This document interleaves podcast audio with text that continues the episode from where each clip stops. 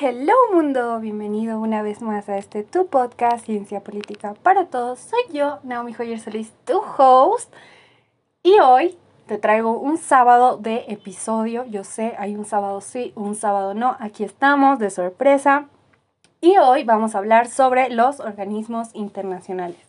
Antes quiero recordarte que tienes un episodio nuevo en este podcast todos los martes y jueves y como hoy, algún sábado que otro, En este programa hablamos sobre conceptos, autores, libros, todo así de ciencia política de la forma más cortita, más breve y discutiendo los puntos más básicos que se pueda de la manera más simple y en el menor tiempo también.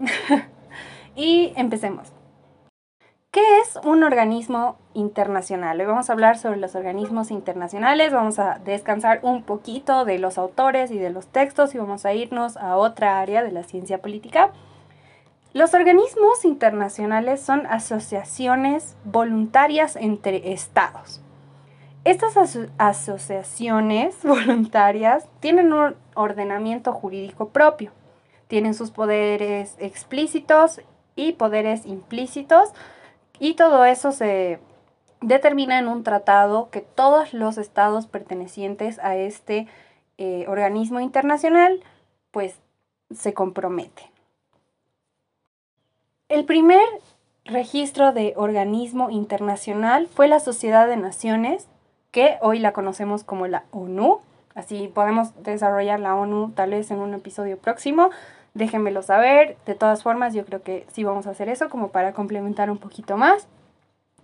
¿Y qué se ve en estos organismos internacionales y en estos tratados que hacen que creen los organismos internacionales, los validan?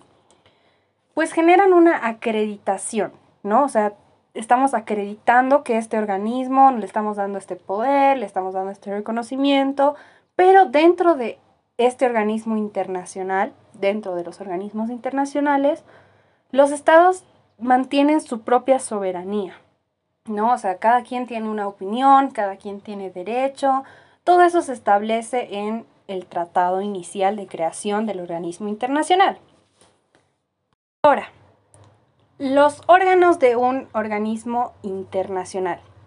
Cada organismo internacional tiene diferentes órganos y diferente estructura. Normalmente siempre hay un área administrativa, en el caso de la ONU, por ejemplo, tenemos el Consejo de Seguridad, entre otros, ¿no? Todo eso se establece en el tratado.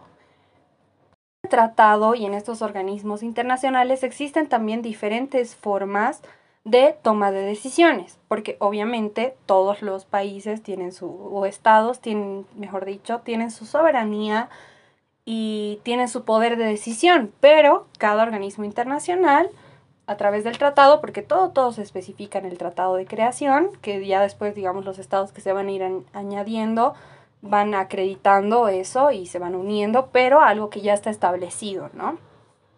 Existen cinco tipos de tomas de decisiones dentro de los organismos internacionales. Si me escuchan ahí que estoy así medio que parando y así medio que ah, ah, ah, lo voy a intentar arreglar en edición. Mm. Pero lo voy a dejar así hasta a partir de ahora. Como saben, recién estoy saliendo de un problema que tuve con mi garganta. Eh, nada grave, simplemente como que me dio una pequeña infección y no pude grabar, no podía ni hablar, terrible. En fin. Cinco tipos de toma de decisiones.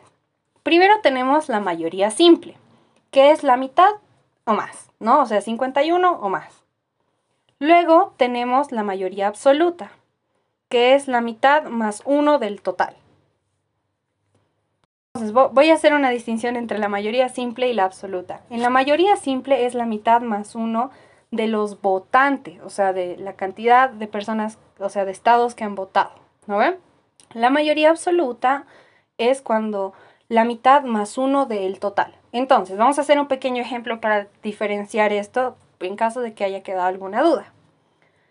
Pongamos que en un organismo internacional, la comarca, por ejemplo, vamos a poner un organismo internacional que es la comarca, hay 10 estados hobbits que están dentro de este organismo internacional. De estos 10, a la reunión solo asistieron seis. Entonces esos seis van a tomar una votación para una toma de decisiones. Entonces ahí la mayoría simple sería, o sea, sería una toma de decisiones con una mayoría simple, porque no están todos, sino digamos que votan que sí a X reforma, 4. Entonces ahí tendríamos una mayoría simple. Pero si estuvieran los 10, tendría que ser 6 para que tenga una mayoría absoluta. ¿Ok? No sé si se termine de entender. Luego tenemos la mayoría calificada. La mayoría calificada son dos tercios de votantes y del total. Entonces ya es una toma de decisiones un poquito más pesada, ¿no? Aquí en el caso de Bolivia eh, había ese tema de la, la, toma de decisiones en la Asamblea Legislativa por dos tercios. No sé si el ejemplo les resuene a los que me están escuchando desde Bolivia. Hay un ejemplo ahí como que lanzado. Luego tenemos el la cuarta toma de decisiones que sería la, la unanimidad de los presentes, o sea, que todos estén de acuerdo de los presentes y luego el consenso que es el acuerdo general. Entonces, aquí otra vez, como al principio veíamos, hay, hay una distinción entre la mayoría simple y en la absoluta, y aquí hay lo mismo, ¿no? La unanimidad sería de los presentes y el consenso sería ya de todos. Ahora, los organismos internacionales, otro tema interesante, es que se financian por todos los estados que forman parte de ella. Ahora existen diferentes tipos de organismo eh, internacional. Podría estar por fines como la ONU o la OEA, ¿no? Que tienen diferentes fines. Ahora también puede ser por un ámbito territorial, que eso ya sería más como la OEA. Y en grados de autonomía, ¿no? Que ahí ya entrarían otro tipo de organismos, ¿no? como la CAN, el Mercosur, entre otros. Luego tenemos los organismos supranacionales, que eso así para darlo directo en ejemplo entraría la Unión Europea, eso es como que un organismo internacional pero supranacional.